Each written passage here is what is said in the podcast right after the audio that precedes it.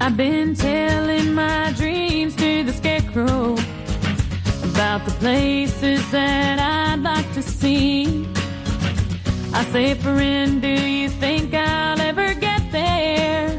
Profesionales con Corazón, un programa dirigido por Borja Milans del Bosch. So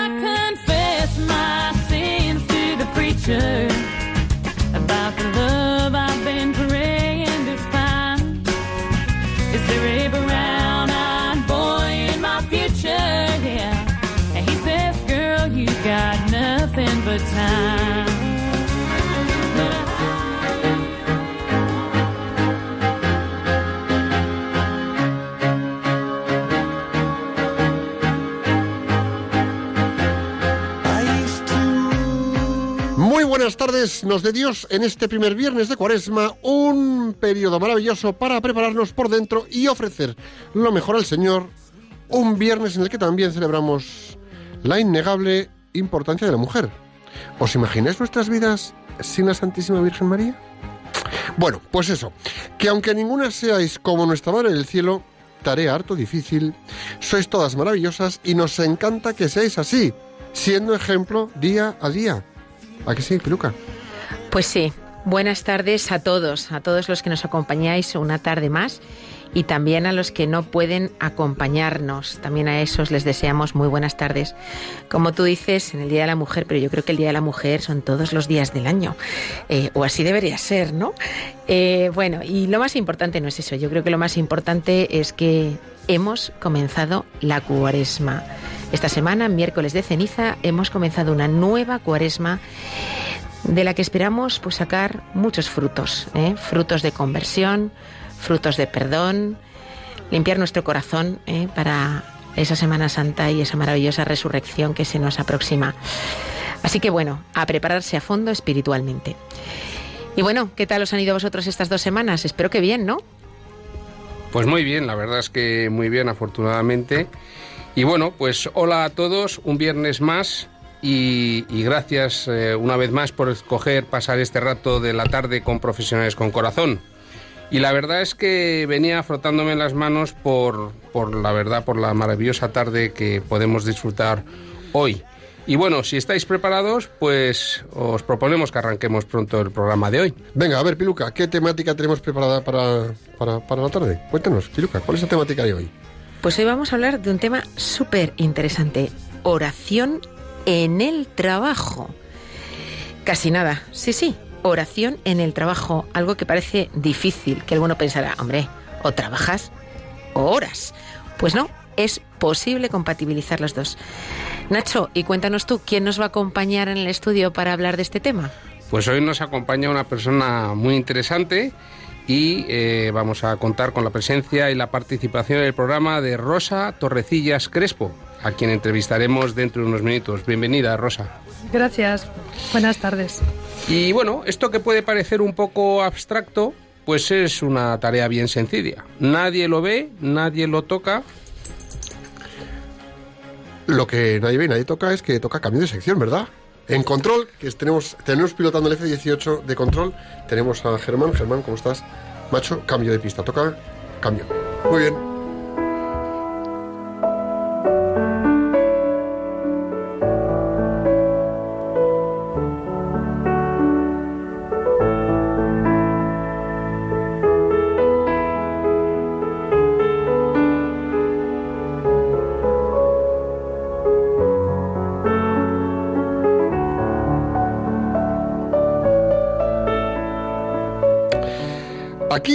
Profesionales con Corazón entramos en la fase de reflexión con la frase que nos trae Piluca. Que Piluca, para hoy, para lo de oración en el trabajo, ¿qué has encontrado? ¿Qué has encontrado? Bueno, pues ya sabes que aquí siempre encontramos frase. Y aunque hoy me ha costado un poquito más, creo que he dado con una buena. Nos pone a reflexionar, pero bien. Es anónima, aunque bien la podríamos haber dicho cualquiera de nosotros.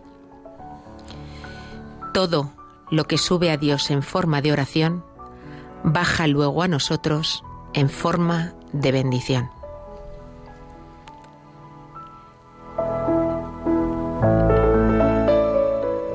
La repito para que le saquemos mucho jugo. todo lo que sube a Dios en forma de oración, baja luego a nosotros en forma de bendición.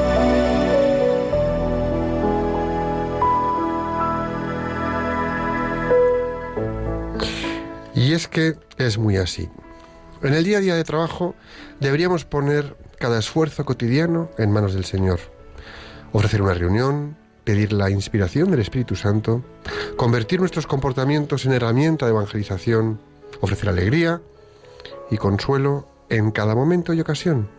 Quizás no veamos lo que sube y en un tiempo quizás tampoco veamos lo que baja, pero algo que tengo muy claro es que la oración en el trabajo es sin duda una buena forma de apuntalar nuestra actitud para sacar adelante lo que tengamos entre manos.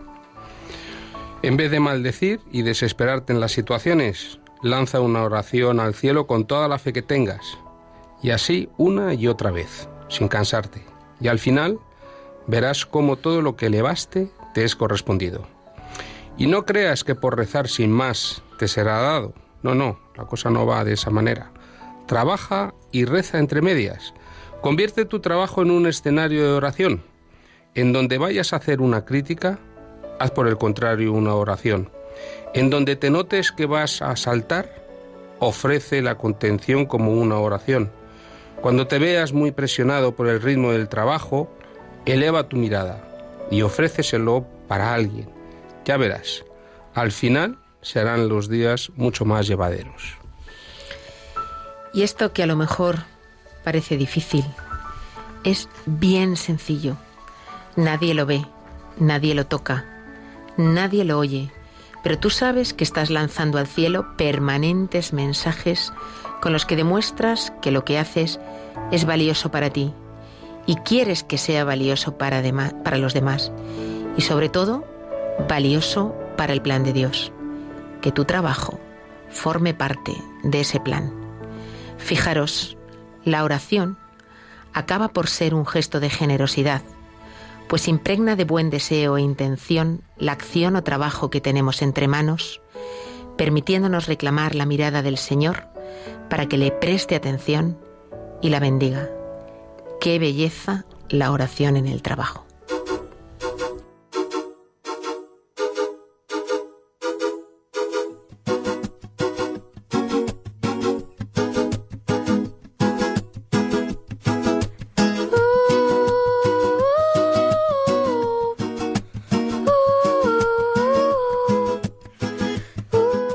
Comenzamos la sección del latido del día en Profesionales con Corazón y hoy estamos hablando de la oración en el trabajo.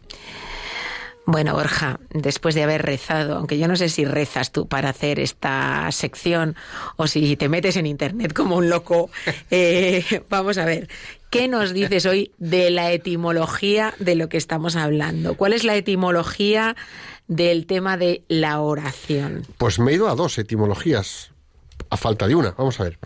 Eh, oración y trabajo. Os cuento. Vamos a ver. Em, la palabra oración viene del latín oratio, orationis, discurso. Es decir, nombre que viene de orare, antiguo verbo latino que significaba el hablar y el decir solemne o religioso. De oratio viene la oratoria. Esto para lo que es oración. Y la palabra trabajo viene de trabajar y está del latín tripaliare.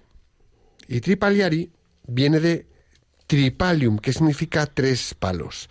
El tripalium era un yugo hecho con tres palos a los cuales amarraban los esclavos para azotarlos. Eso es nada. El tripalium, el trabajo, tenía un elemento de sufrimiento. Ahora, por jugar un poco más con la palabra trabajo y a modo de, bueno, pues eso, de juego un poco más informal, podríamos decir que trabajar es bajar la traba cuando estamos en un contexto de bajar la traba o de enfrentarnos al sufrimiento, qué menos que tener oratoria y hablar con los del cielo para que nos echen una mano. ¿Qué te parece? Qué duro esto de que el trabajo es sufrimiento, ¿eh? Qué duro. Sí, sí, sí, sí. Bueno, una oración podemos decir que es sobre todo una súplica, un ruego o una alabanza que se hace a Dios o a los santos. La oración puede formar parte de un rito de la religión, como es el caso de la misa cristiana, que es fundamentalmente una oración. Orar es hablar con Dios, conversar con nuestro Padre del Cielo, con Jesús, con el Espíritu Santo, conversar con nuestra Madre la Virgen María, o con el ángel custodio, o con los santos. Pero fijaros que es muy interesante darse cuenta que del mismo modo que nos referimos a un orador como a alguien que habla en público, nos referimos a la oración como algo unidireccional en la que nosotros nos dirigimos al cielo. Fíjate, aquí mm, cada cual tiene sus rutinas, ¿no? En el buen sentido. Pero es de verdad que parece que, que hay momentos del día o lugares o circunstancias que se prestan más a la oración. Así, por ejemplo, pues mira, solemos eh, orar al levantarnos o incluso al acostarnos o a la hora de comer, pues bendecimos la mesa, ¿no? Solemos orar en la cama o en la iglesia y el resto de nuestro día a veces, como cuando vamos a otros sitios o estamos en otros lugares, estamos tan ajetreados, tan distraídos, tan absortos en lo que tenemos entre manos, que lo normal, lo habitual es que vamos, que es que ni se nos ocurra hacerlo. Y si se nos ocurre, pues cómo vamos a sacar, cómo vamos a ser capaces de centrarnos un poquito y abandonarnos un momento rápidamente en esa idea de oración que queremos transmitir. Como que no, ¿verdad? Un poco complicado. Si no somos capaces de orar cuando estamos, por ejemplo, haciendo las tareas del hogar, dando un paseo, eh, o en ese tipo de circunstancias que pueden ser más o menos eh, relajadas, tú imagínate como profesionales. ¿Pensamos que es posible unir trabajo y oración? Yo creo que a priori puede parecer imposible. Pero nos estás requiere, preguntando. requiere tu atención 100%, tu trabajo, ¿no? De hecho, 100% no. Tu trabajo requiere atención 200% normalmente. Bueno, pues aunque parezca difícil, lo es. Es posible unir ambas.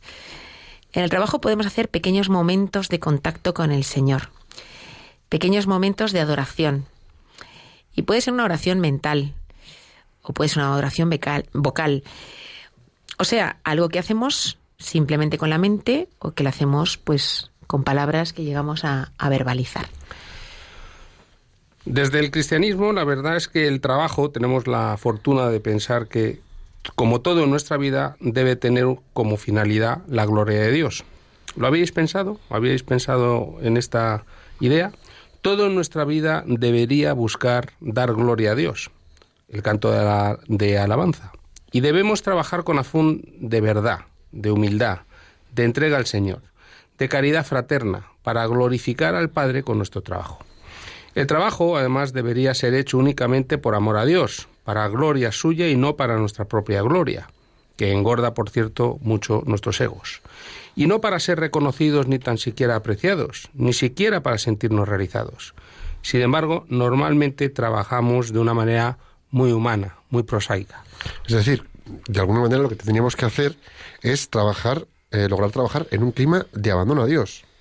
Pero ojo, trabajar en un clima de abandono a Dios, así, eh, pues nuestro trabajo podría unirse a nuestra adoración y ser ofrecido a Dios. Pero vamos a ver, esto de un clima de abandono a Dios. o No, sea, no es, no es a Dios, es en Dios, ¿no? Lo que quieres decir. Perdona, abandono en Dios. Nos abandonamos en Dios. No, no, no, eso es. Vale, pero ¿y eso cómo se hace? Pues claro, me ha gustado tu matización. Eso, co- eso cómo se hace, ¿no? Y Luca matiza mucho. Sí, es, es- es muy aguda, es muy que me ha aguda. asustado eso de abandonar a Dios. Yo No, creo no, que es no, que no, no, no ha no, no, no, pronunciado bien. Digo, Dios, no le abandonamos. Ese abandono, y aquí, aquí matizo, ese abandono no es dejadez, sino entregarnos a fondo a lo que hacemos, dejando que Dios nos guíe el corazón mientras lo hacemos.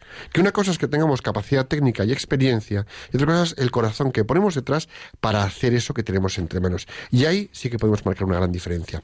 De esa manera podemos trabajar con entusiasmo, haciendo nuestro trabajo porque Dios nos lo pide siendo servidores fieles. O sea, lo que hagamos lo hacemos entregando nuestra mejor disposición técnica y capacidad porque la tenemos, nuestra mejor actitud interior porque lo estamos elevando, ofreciéndoselo al Señor y dejar que el Señor nos inunde con, oye, pues su gracia para hacerlo lo mejor posible. Y eso requiere un poquito de humildad. Sí, sí, he dicho humildad, que a veces en las oficinas no es precisamente lo que más abunda. Esto de estar en un clima de oración, eh, pues, pues, pues entre criaturas dependientes de Dios y servidores de Dios, pues lo que hace es que nos permite trabajar en la dirección de su voluntad. Con el objetivo que tengamos entre manos y con el proyecto que tengamos entre, entre manos, pero trabajando para la voluntad del Señor.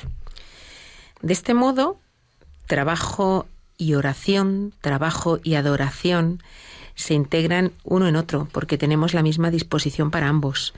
De alguna manera vemos que somos medios, nosotros y nuestro trabajo, para adorar a Dios. A través de nuestro trabajo adoramos y glorificamos a Dios, le ayudamos en, en, hacer de la creación algo mejor eh, y con ello pues estamos también adorándole, ¿no?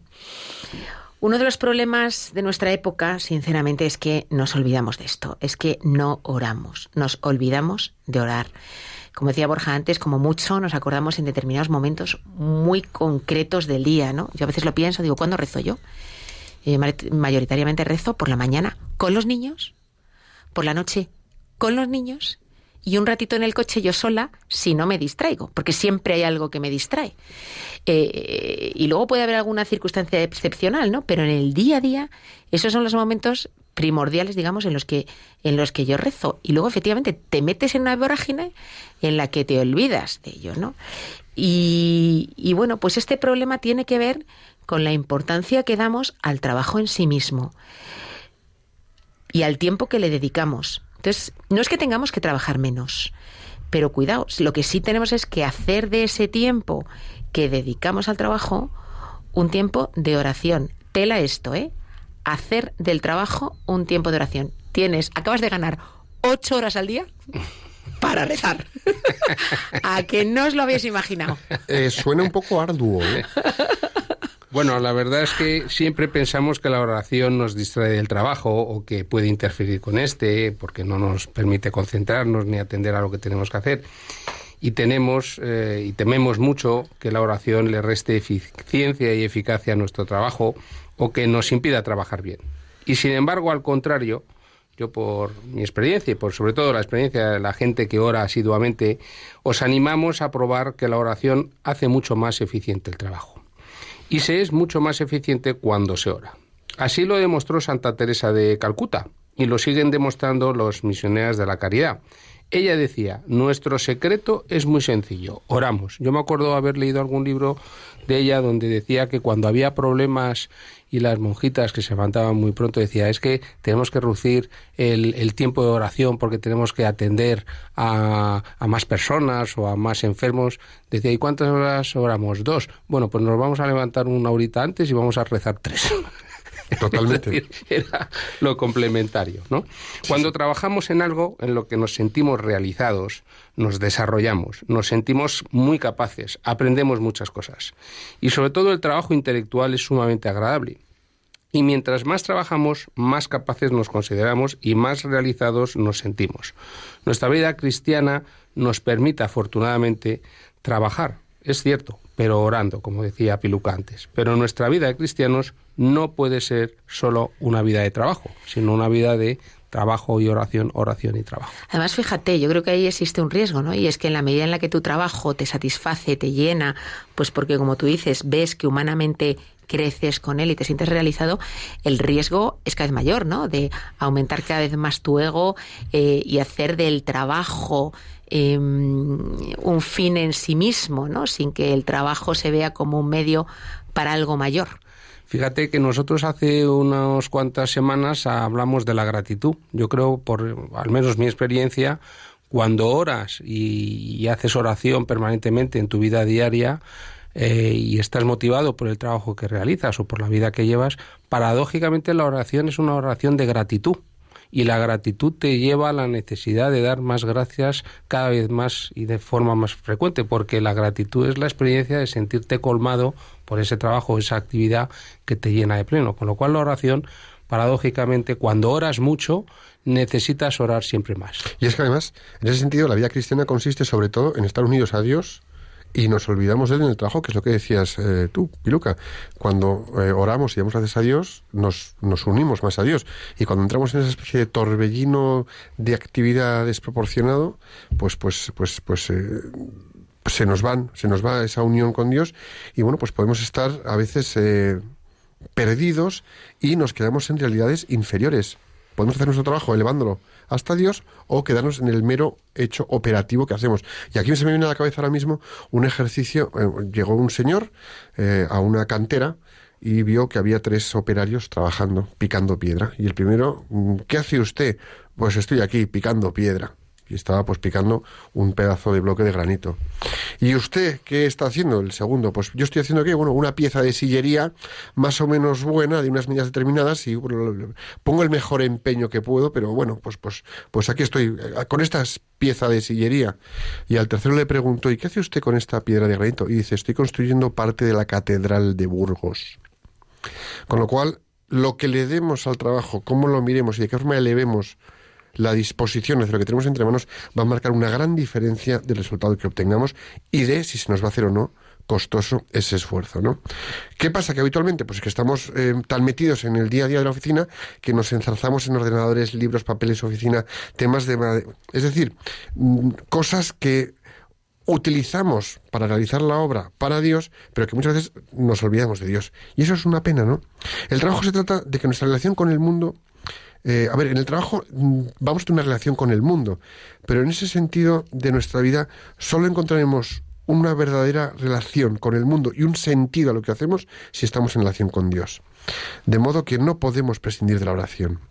La relación con el mundo es a través del trabajo, que al estar relacionados con Dios por medio de cómo repitamos la oración, cómo enfoquemos la oración y qué tengamos en ese momento en mente y en palabra y en acción, podremos ir dándole sentido al trabajo. Y se nos olvida. ¿Y cómo nos sentiríamos si de verdad consiguiéramos dar un sentido trascendente a nuestro trabajo? Pero cuántas veces... Y si nos olvidamos de Dios, eso no lo vamos a conseguir. No, ¿Cuántas veces nos hemos encontrado en conversaciones de trabajo? Pero es que yo en el fondo no sé ni para qué hago esto. No sé, vengo aquí para qué, para trabajar y nada más. Es tremendo. Y en ese sentido, pues de vez en cuando necesitamos hacer un alto en el trabajo abrir un espacio para que haya ahí un pequeño desierto interior que nos permita adorar, que nos permita integrar adoración y trabajo. No tienen que ser interrupciones largas, son pequeños momentos que todos los tenemos en el trabajo, en los que podemos establecer un contacto con el Señor. Pequeños momentos de adoración, pues ya sea utilizando una jaculatoria, pues ves un momento de inquietud, Señor, hazme un instrumento de paz ves dos que están ahí discutiendo, eh, hacer actos de amor, decirle algo, tomar conciencia simplemente de que en ese momento está conmigo, ofrecerle nuestras obras. Y corremos riesgo, ¿eh? corremos riesgo de olvidarnos, fijaros hasta qué punto, ¿no? Incluso en un monasterio, las religiosas o religiosos corren el riesgo de permitir que el trabajo les separe de Dios. Y yo recuerdo haber leído testimonios de monjes que lo dicen así.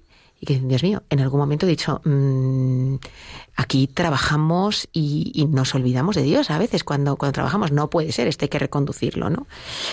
Yo recuerdo hace unos meses visitando un convento de las Carmelitas, donde hay monjas con carreras de ingeniería, de arquitectura, que han trabajado en multinacionales, que han viajado, que han sido directivas en empresas y que acabaron en un convento de clausura, y nos explicaban que en la clausura solo realizan trabajos manuales y no intelectuales para poder tener en todo momento la mente puesta en Dios. es verdad Qué curioso. que habrá gente que haga trabajos manuales como ellas, y a lo mejor eso resulta más fácil, gente que haga, trabajos intelectuales que a lo mejor, eh, efectivamente, cuando tienes tu mente entretenida en algo, es difícil meter en tu mente otra cosa, ¿no? Pero puede haber momentos puede haber momentos. O sea, todos podemos encontrar momentos. Sí, y esos momentos además lo ha eh, recogido la cultura popular, que es muy sabia. Y conoceréis la locución latina ora elabora, que en español significa reza y trabaja, y que expresa la vocación y la vida monástica benedictina de alabanza a Dios junto con el trabajo manual diario eso que comentas tú, Piluca, y no necesariamente como actividades separadas, sino integradas. Y puede que nos cueste, además, en el mundo de vorágine de hoy, pues visualizarnos orando en el trabajo, pero no es tan complicado. Si entendemos que orar, sobre todo, es una, es una conversación, es, una relación con Dios, y eh, sobre todo eh, que orar en el trabajo eh, tiene un sentido muy amplio. Dios espera que tengamos una conciencia muy práctica de su presencia durante todo nuestro día, ya que Él se manifiesta desde lo pequeño hasta lo más grande. Y cuando tomamos conciencia durante ese día de que es una tentación no rezar y se apodera de nosotros, lo que nos ocurre muy a menudo, lo hemos estado comentando durante el programa, pues a lo mejor es el momento de pararse a pensar y sobre todo pararse a rezar a pedir, a dar gracias y debemos detenernos y ver la situación desde los ojos de Dios. Ya, ese simple... Perdona, eso es muy interesante también, ¿eh? O sea, nos encontramos en nuestro trabajo en situaciones difíciles, a lo mejor la, la mera reflexión de ¿qué haría Jesucristo? Para ayudarte a tomar una decisión. ¿Qué me diría? ¿Qué, qué, qué para haría él? ayudarte a decir la palabra correcta para ayudarte en ese momento de encrucijada un poco, ¿no? Porque nos encontramos muchas veces en esas situaciones de Dios mío, ¿qué hago? Dios mío, ¿qué digo? Si Él estuviera ahora con nosotros, ¿qué nos diría a nuestras inquietudes? ¿no? Sí, sí. Es, fíjate, ese simple hecho es una poderosa, una poderosa oración al Señor, ¿no? Y si además podemos hacer en ese instante una oración interior, pues entonces tendremos un doble gesto de unión con la voluntad de Dios. Encomendarnos antes de mantener una conversación difícil, pues es una cosa que podríamos hacer encomendarnos antes de una conversación difícil. O, pues eso también es orar, ¿no? Eh, eso es poner nuestro trabajo en manos de Dios y abandonarnos a Él. Es decir, querer hacer su voluntad. Mm, Dame palabra para esta conversación. Mm, Y luego al final te sale lo que te sale. Pero te tiene que haber respondido. Responde, ¿no? Eh, dar las gracias a Dios después de una reunión que todo ha ido bien. Cosa que no siempre hacemos. O que podríamos hacer más, mejor dicho. Normalmente se ha ido bien, pensamos que es que lo hemos hecho muy Qué bien soy. nosotros, ¿eh? Qué, qué- qué crack he machacado Nos ponemos Soy- ahí una soy- medalla que no veas. Soy un crack, soy un crack. No, no, no, no, pues hay que dar gracias a Dios. Gracias, Señor, porque he tenido la templanza que me hacía falta para llevar esta reunión en condiciones, ¿no? Pues eso es orar también. Eso es darse cuenta de que el Señor actúa en nuestra vida en lugar de pensar que todo es nuestro mérito. Porque eso sí, ¿eh? se nos inflan los egos que da gusto. Ah, que sí, Piluca. Pues sí, así es. Y visto así, ¿cuántas veces al día podemos pensar en Dios? Una vez más, Dios no nos pone límites, somos nosotros los que acotamos, los que acotamos nuestras acciones. Si llegamos al extremo de poder vivir teniendo muchas veces al día pensamientos hacia Dios, como decíamos antes, aunque sean cortitos, o invocando su ayuda, nos daremos cuenta de que empezamos a vivir en unión con Dios y poco a poco nuestra vida empezará de una forma natural a cambiar. Será muy difícil caer en tentaciones o en las tentaciones que, eh, sin ninguna duda, el mundo nos pone y nos va a seguir poniendo en el camino. De este modo, pues tendremos una vida eh, completa de oración, una vida vivida en oración, eh, ya que de alguna manera el tener a Dios presente es orar. Y es una oración muy poderosa para nuestra sanación interior y para, para ser nuestra guía. Pues sí, porque la verdad es que ¿qué es lo que hacemos primordialmente nosotros durante el día? Pues trabajamos, trabajamos y más trabajo. Y nuestra vida cotidiana se convierte en un trabajo permanente. Sin embargo, si oramos mientras trabajamos y trabajamos orando, de este modo sí tenemos y podremos tener siempre a Dios presente con nosotros. Y orar se transformará en una forma de trabajar dulce y trabajar se transformará en una forma de orar y de diálogo agradable con Dios. Y a quienes por nuestras responsabilidades de trabajo o de estudio no nos quedan muchos momentos aparentemente disponibles para la oración formal, pues nos puede quedar la tranquilidad de saber que trabajando orando estamos con Dios presente y que orar es también un trabajar con Él.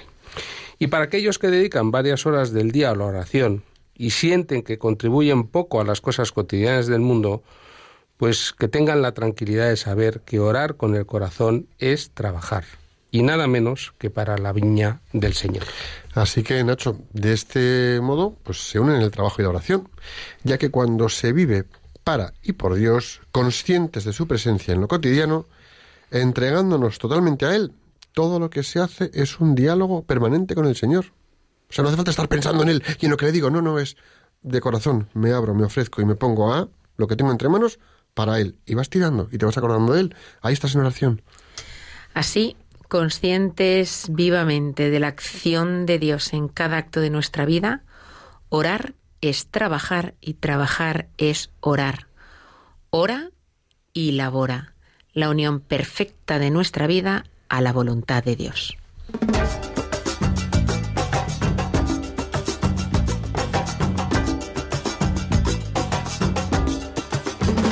De rodillas yo te pido, escucha mi oración.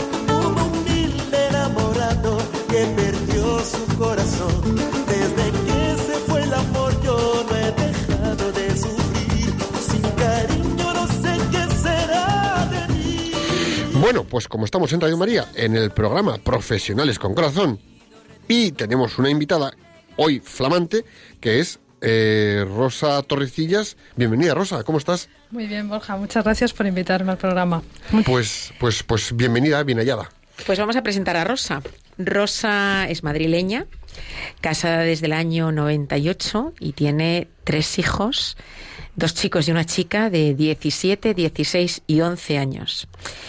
Es licenciada en Derecho y diplomada en Empresariales por ICADE y ya con unos cuantos años de, experiencia a sus espaldas. Cuéntanos de, de su trabajo, Nacho. En efecto, desde 1996 forma parte del despacho de abogados El Zaburu, especializado en propiedad industrial, donde desarrolla la función de abogado en el área de marcas, llevando marcas nacionales y extranjeras.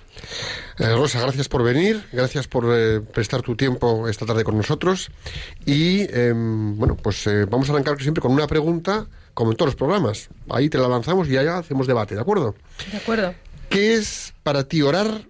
Y como segunda pregunta, Venga, la segunda se la lanzamos después. venga, venga, pues, ¿Qué es para Rosa orar? Rosa, ¿qué es para ti orar? Bueno, para mí orar es, hablar con Dios principalmente. Me encanta la definición que le daba mm, Santa Teresa de Jesús, que orar es hablar de amistad con quien sabemos que nos ama. Y bueno, la oración para mí tiene muchas formas. Por un lado está la oración vocal, eh, yo soy muy fan del rosario, eh, me encanta la Eucaristía, que es la forma de oración más perfecta. Y, mm, y también eh, me gusta muchísimo rezar con la Sagrada Escritura, que es donde normalmente encuentro eh, respuesta o, o veo por dónde Dios quiere que vaya. Me gusta mucho la cita de, de la de Iberbun que dice que en los libros sagrados nuestro Padre que está en el cielo sale amorosamente al encuentro de sus hijos para conversar con ellos. Y creo que podemos entablar un diálogo con, con el Padre a través de la Sagrada Escritura. Y ahora la segunda parte de la pregunta, Rosa. Em, vale, ¿y para ti qué es orar en el trabajo? ¿Cómo lo enfocarías tú? Bueno, eh, concuerdo al 100% con todo lo que habéis dicho a lo largo de vuestra, vuestra intervención. Eh, orar en el trabajo es ofrecer el día al Señor, eh, pedir ayuda al Espíritu Santo, sobre todo cuando mm, alguna tarea difícil se nos cruza en nuestro, en nuestro trabajo cotidiano, eh, pedir a la Virgen María que nos oriente, que interceda en- con- por nosotros en, situaciones difíciles. También le pido ayuda al ángel de la guarda para que hable con el ángel de la guarda de, otras personas cuando eh, los temas se tuercen o hay un, un asunto delicado entre manos.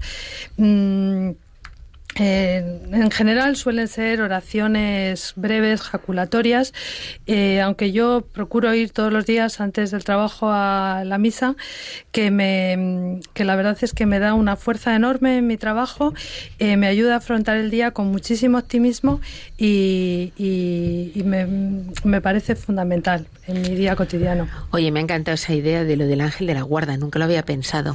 Le dices al tuyo que hable con el del otro, que le tienes ahí un poco atravesado. Es decir, que que- tienes con él de vez en cuando más que palabras. Que preparen el terreno. Oye, Ángeles, por favor, prepáranos el terreno que ahora en, en- en- en- en- en el pie a tierra nos toca nuestra parte. Te prometo que eso nunca se me había ocurrido. Yo es que creo que hacemos poco uso de las eh, capacidades y dones que, que- que podemos tener como creyentes. Y eso del, del ángel de la guarda que interceda por nosotros, ante nosotros y ante los demás, ante nosotros mismos también, pues es una herramienta muy, muy potente. A ver, se me está disparando en la cabeza una cosa que el otro día me pasó en casa. Eh, Estaba rezando en- por la noche en la cama con mi hija pequeña y de repente me dice, papá, es que tengo miedo. Y le digo, tú dile a tu ángel de la guarda que te proteja y me dirás que pronto te duermes. Oye, pum, y se durmió, pero al segundo y medio. Sí, sí. Y con lo que tú has dicho, eh, Rosa, del trabajo y del ángel de la guarda, que cuando un tema se tuerce, eh, desde pequeños, pues nos enseñan el eh, Jesucito de mi vida, el niño como yo, y a los niños pequeños el ángel de la guarda. Y luego de mayores, todo eso es como que lo vamos arrinconando en un baúl de recuerdos de la infancia que allí quedó y que no volvemos a recurrir a ello, ni muchísimo menos. Y tú al decirlo ahora, si nosotros ponemos en juego el niño interior que tenemos y volvemos a ser como niños para entrar en el reino de los cielos, pedirle a mi ángel de la guarda que se ponga de acuerdo con el ángel de la guarda de aquel otro que lo tengo atravesado, es una maravillosa oración Pero de es que- niños. Pero es que no es de niños, Borja, ¿eh? no es de niños. O sea, yo conozco en situaciones de adultos eh, en enfermedades graves que hablando con un sacerdote les ha dicho, encomiéndate a tu ángel de la guarda y al santo del que llevas nombre, porque a ellos Dios les ha dado la misión de cuidarte y protegerte. Es decir, es que Dios les ha dado una misión durante toda tu vida. No te la ha dado cuando eres un niñito. Les ha dado la misión para toda tu vida. Pues imagínate cuando, lo que decías tú, Rosa, le sacamos jugo a nivel trabajo. Sí, sí, no, además es que el ángel de la guarda es, un, es una ayuda valiosísima y poderosísima que, que Dios nos ha dado y que normalmente utilizamos poco. Y Él está ahí para, para a nuestro servicio y para ayudarnos en todo lo que podamos necesitar. Fíjate, a mí se me dispara aquí una pregunta que es desde la otra perspectiva. ¿Qué nos hace no recurrir a la oración? ¿Qué nos hace no recurrir al ángel de la guardia? ¿Qué nos hace... eh, ¿Por qué? ¿Qué nos hace caer en el... No, ángel de la guarda, no oración, aquí voy yo, que tengo mis estudios, mi máster, y venga, que yo lo saco, que yo puedo, yo muevo el equipo, yo... ¿Por qué caemos ahí? Bueno, yo creo que eso es eh, consecuencia un poco de mm, la herejía de, la que habla el Papa en la exhortación Gaudete et Sultate del neopelagianismo, que nosotros pensamos que todo lo podemos con nuestras fuerzas y no nos damos cuenta que sin Dios no somos nada y que prácticamente todo se lo debemos a Él.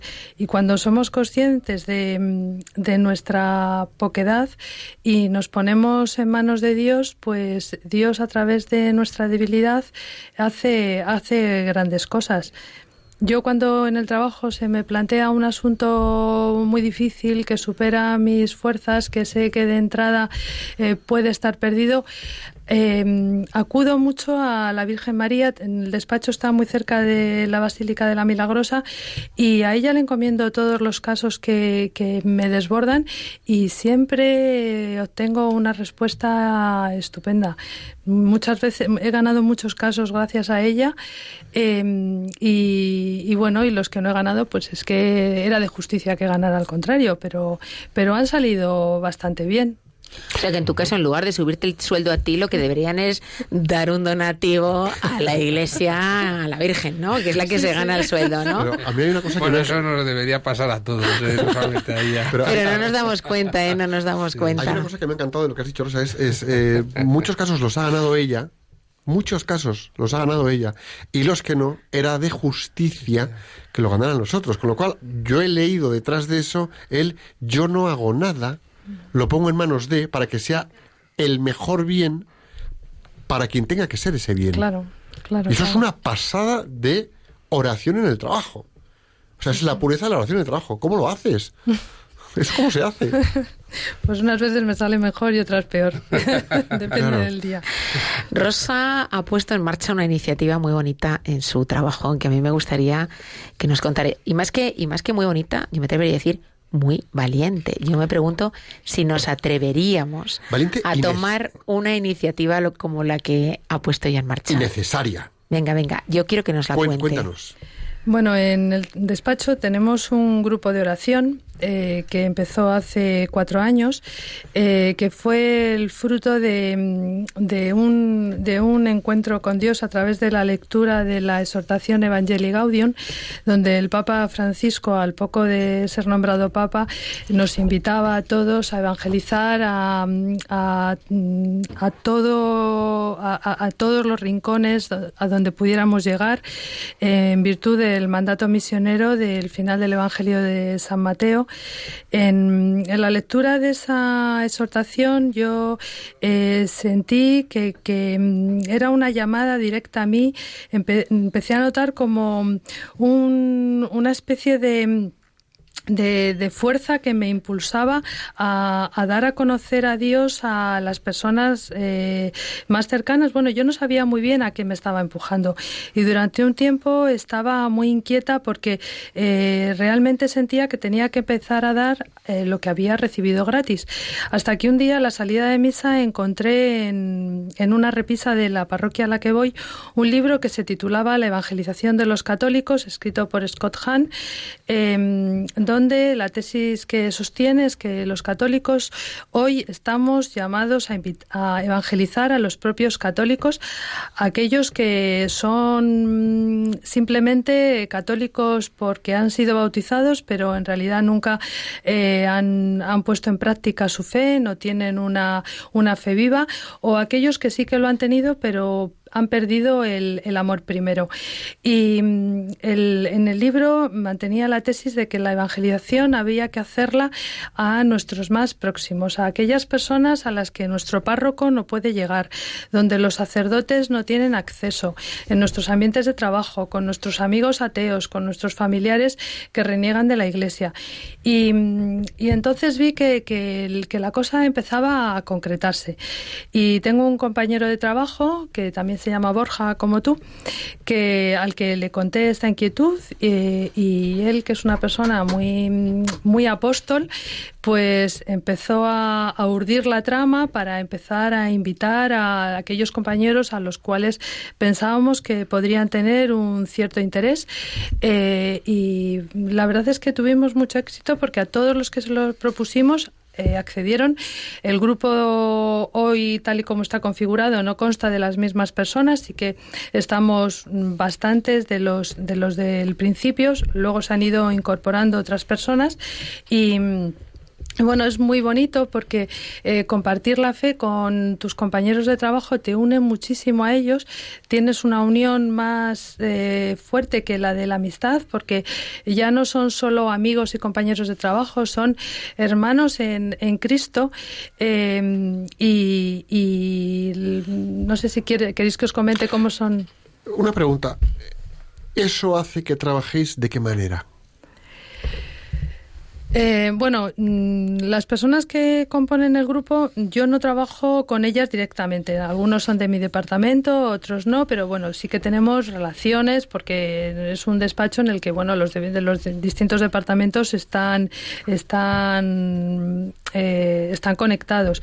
Pero pero lo cierto es que el, el- cuando tú coincides eh, con otro compañero a la mm, que, que forma parte de tu grupo, cuando vas a abordar un tema, eh, lo abordas. eh, bueno, yo procuro hacerlo con todo el mundo, ¿no? Pero sí que notas que hay una sintonía, una conexión, eh, que esa persona ve un poco más allá de, del mero caso concreto, sino que ve las cosas eh, también con, con los ojos de, de la fe. Y eso, eso eleva el trabajo. Sí, por supuesto. Qué bonito, Claro que ¿no? sí. Y eso creo que es una cosa que podríamos hacer, yo creo que en cualquier empresa, por pequeña que sea. Seguramente ayuda a resolver conflictos, a, a suavizar eh, situaciones tensas, eh, el compartir esos momentos, el saber que, que todos, pues eso, vivís la misma fe, tenéis ese sentido de, de misión, esa misma visión de la vida. eh, Aunque haya objetivos comerciales, objetivos de facturación, se trabaja de una manera distinta. O sea, es que el contexto que tiene que haber tiene que ser totalmente distinto y opuesto a lo que estamos tristemente mal acostumbrados. Sí, también en, la en el modo de tratarnos. Por ejemplo, este martes tuvimos una reunión del grupo y, bueno, en el, en el grupo lo que hacemos es que comentamos las lecturas de la misa del domingo más cercano. En este caso, comentamos las lecturas del domingo 3 de marzo y, y hablamos de- del bien y el mal que se puede causar con las palabras que decimos.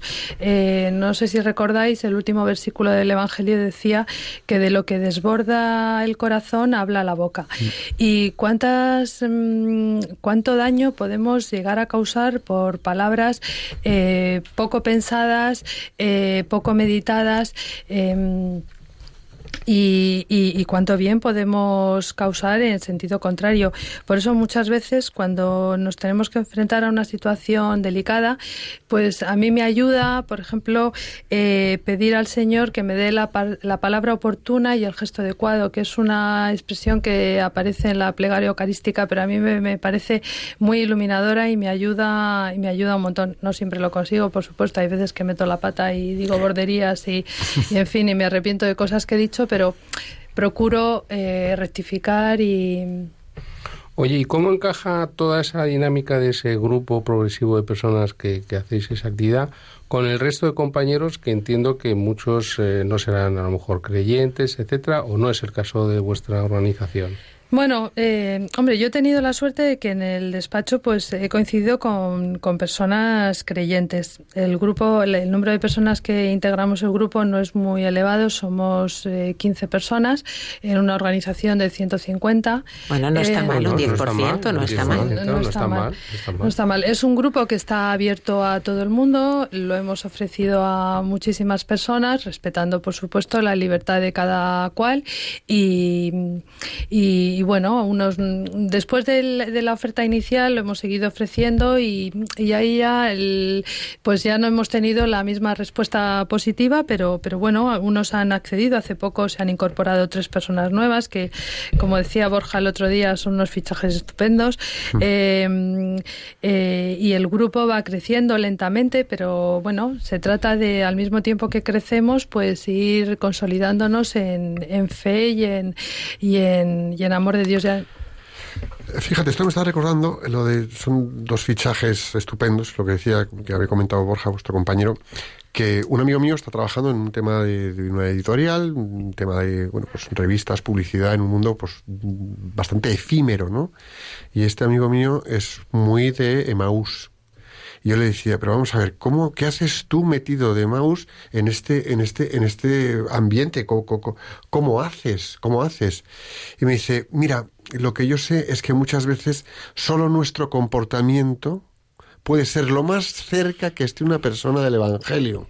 Claro. Y si nos comportamos de forma en el que llevamos la oración debajo de la piel y nos ofrecemos a los demás en ese buen hacer de, de, de en ese buen hacer de profesional, lo mejor que podemos conseguir es que toquemos en el corazón a alguien. Y me contaba, pues mira, desde que entré, que va a hacer prácticamente un año, yo había hecho Emaús, ya han pasado nueve por Emaús de Caray. su área de, de, de, de, responsabilidad. Con lo cual, comportarnos de esa manera trascendente, a lo mejor sin palabras, pero que podamos ser lo más cerca que esté una persona del Evangelio. Sí, encarnar tu fe. Claro, es una forma de orar. Claro, claro. Y de llevarlo al día a día. Hombre, y, y, simplemente por el hecho de estar haciendo esto, estáis dando un testimonio que a más de uno le hará pensar, y... le hará cuestionarse. Eh, pues como la persona que incluso él solo individualmente, recuerdo una vez una persona que nos llamó y decía yo, eh, en la hora de descanso de la comida, cojo y me escapo a misa. Claro. Y, y, al principio lo hacía un poco a escondidas, me daba vergüenza, eh, pero luego empecé a decirlo, perdí la vergüenza. Y quieras que no, eso es un testimonio para otros, ¿no? En el momento en el que lo dijo, es verdad que hubo gente que empezó a sumársele, ¿no? Que a veces es que tenemos miedo.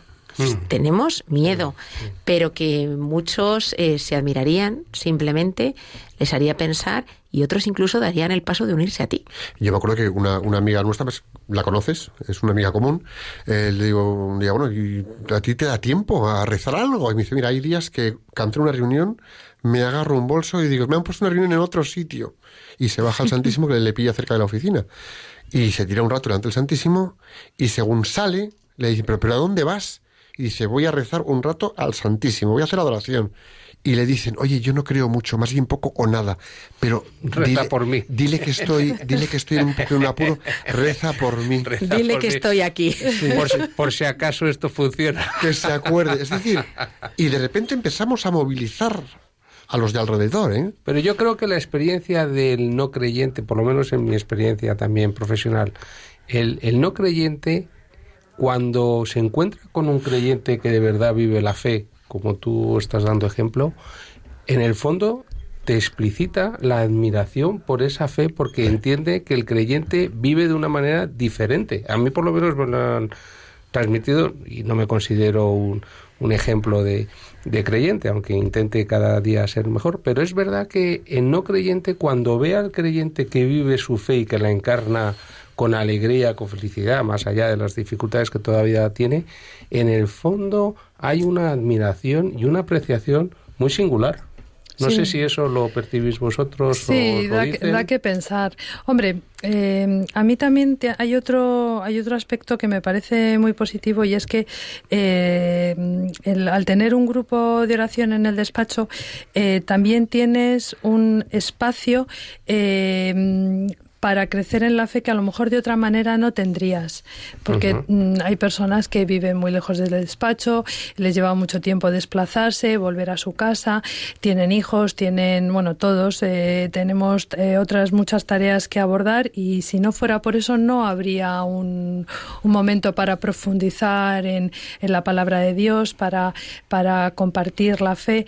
Mm, Yo creo que, y luego sí, que duda cabe que al- mm, supongo, yo espero eh, que, que dé que pensar a los demás y que, al, y que bueno, que pueda haber más personas interesadas y que eh, eh, sea algo que se pueda ir extendiendo.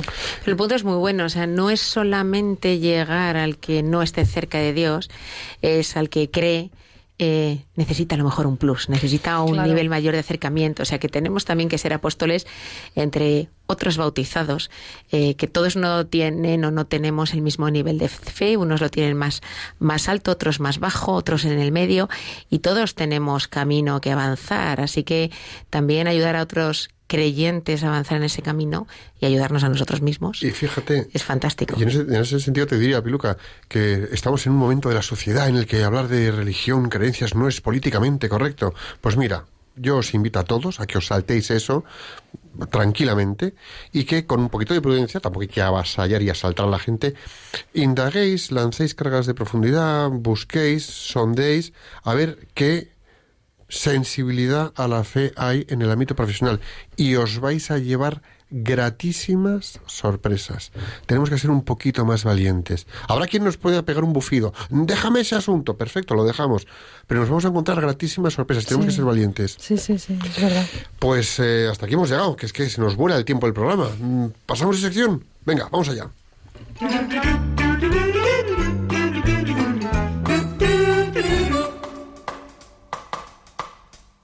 Maná, maná. Maná, maná. Maná, maná. Ya, Piluquita nos va a contar el plan de acción. Venga, Piluquita. Venga, pues Venga, unas Piluca. pautas, unas pautas muy sencillas que podemos poner en marcha en cualquier momento. Como si tuvieras el alma en la mano, según estás yendo al trabajo, reza. Santiguate y por lo menos un Padre Nuestro, un Ave María y un Gloria. Ofrece ese día de trabajo. Y si no te lo sabes, no importa. Digo que si no te lo sabes, no importa, que no se me escuchaba. Haces la señal de la cruz y le hablas a Dios con el corazón abierto. Lo importante es hablarle con el corazón abierto. Y le cuentas lo mismo a la Virgen María. Y después pides que te ayuden aportándote serenidad, claridad, perseverancia o aquello que necesites. Y también, por ejemplo, otra cosa, si tu ritmo de trabajo es muy fuerte y casi no te da tiempo eh, ni a pensar, y claro, no digamos ni a rezar, bueno, pues podemos recurrir a las jaculatorias. Por ejemplo, Señor, este esfuerzo te lo ofrezco, pues, pues por esta persona que está en paro. Eh, señor, que este proyecto contribuya a generar eh, un bien para las personas que estamos involucradas en el proyecto. Eh, o glorifica a quienes están participando de este negocio y que sea para bien. Eh, bueno, y así, pues poquito a poquito, ir creando vuestras pequeñas jaculatorias enfocadas hacia el cielo, hacia Dios, hacia la Virgen o los santos, y, y, y a imaginación en marcha, a por ello. Otra idea, si dispones de un espacio tranquilo, pues a lo mejor di, hombre, no voy a rezar un rosario entero, no me da tiempo, es muy largo, pero reza una decena y en cada cuenta piensa en una persona del equipo que trabaja contigo o en el propio negocio. Y si no dispones de ese tiempo, no te acuerdas de cómo hacerlo, pues oye, hay aplicaciones en el móvil y online que te pueden ayudar. Y recomendamos eh, invocar al Espíritu Santo con la oración que nos enseñó el cardenal Verdier. Oh Espíritu Santo, amor del Padre y del Hijo, inspírame siempre lo que debo pensar, lo que debo decir, cómo debo decirlo, lo que debo callar, cómo debo actuar, lo que debo hacer para gloria de Dios, bien de las almas y de mi propia santificación. Espíritu Santo, dame agudeza para entender, capacidad para retener, método y facultad para aprender, sutileza para interpretar, gracia y eficacia para hablar. Y dame acierto al empezar, dirección al progresar y perfección al acabar. Pues con esta oración de invocación al Espíritu Santo, mm, vamos ahora a hacer la oración del plan de acción. ¿Me acompañáis? Adelante. Vamos allá. Señor, Señor, te pedimos que todas las personas que nos están escuchando sean capaces de llevar la oración en el trabajo, siempre, necesit- siem- siempre necesaria para desarrollar plenamente las capacidades que de ti han recibido y así contribuir al bien de las personas que pongas en su camino profesional y familiar. Jesús, en ti confiamos.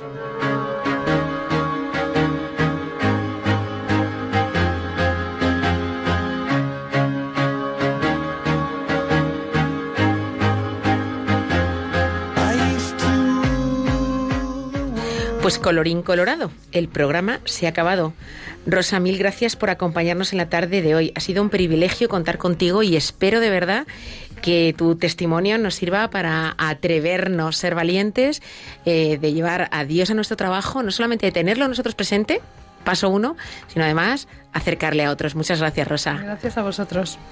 Y así es, ya estamos cayéndonos dentro del fin de semana, así que descansad, disfrutar y hacer mucho el bien tanto como sea posible.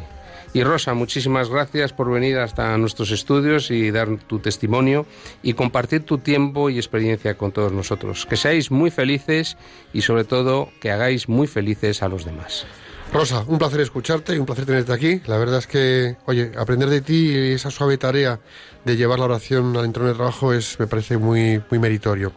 Eh, que tengáis todos muy buen fin de semana y que disfrutéis. A todos vosotros, una vez más, gracias por acompañarnos una tarde más en Profesionales con Corazón.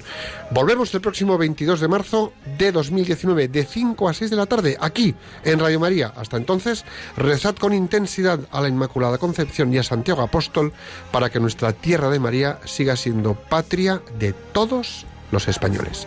Que Dios os bendiga y la Virgen os proteja.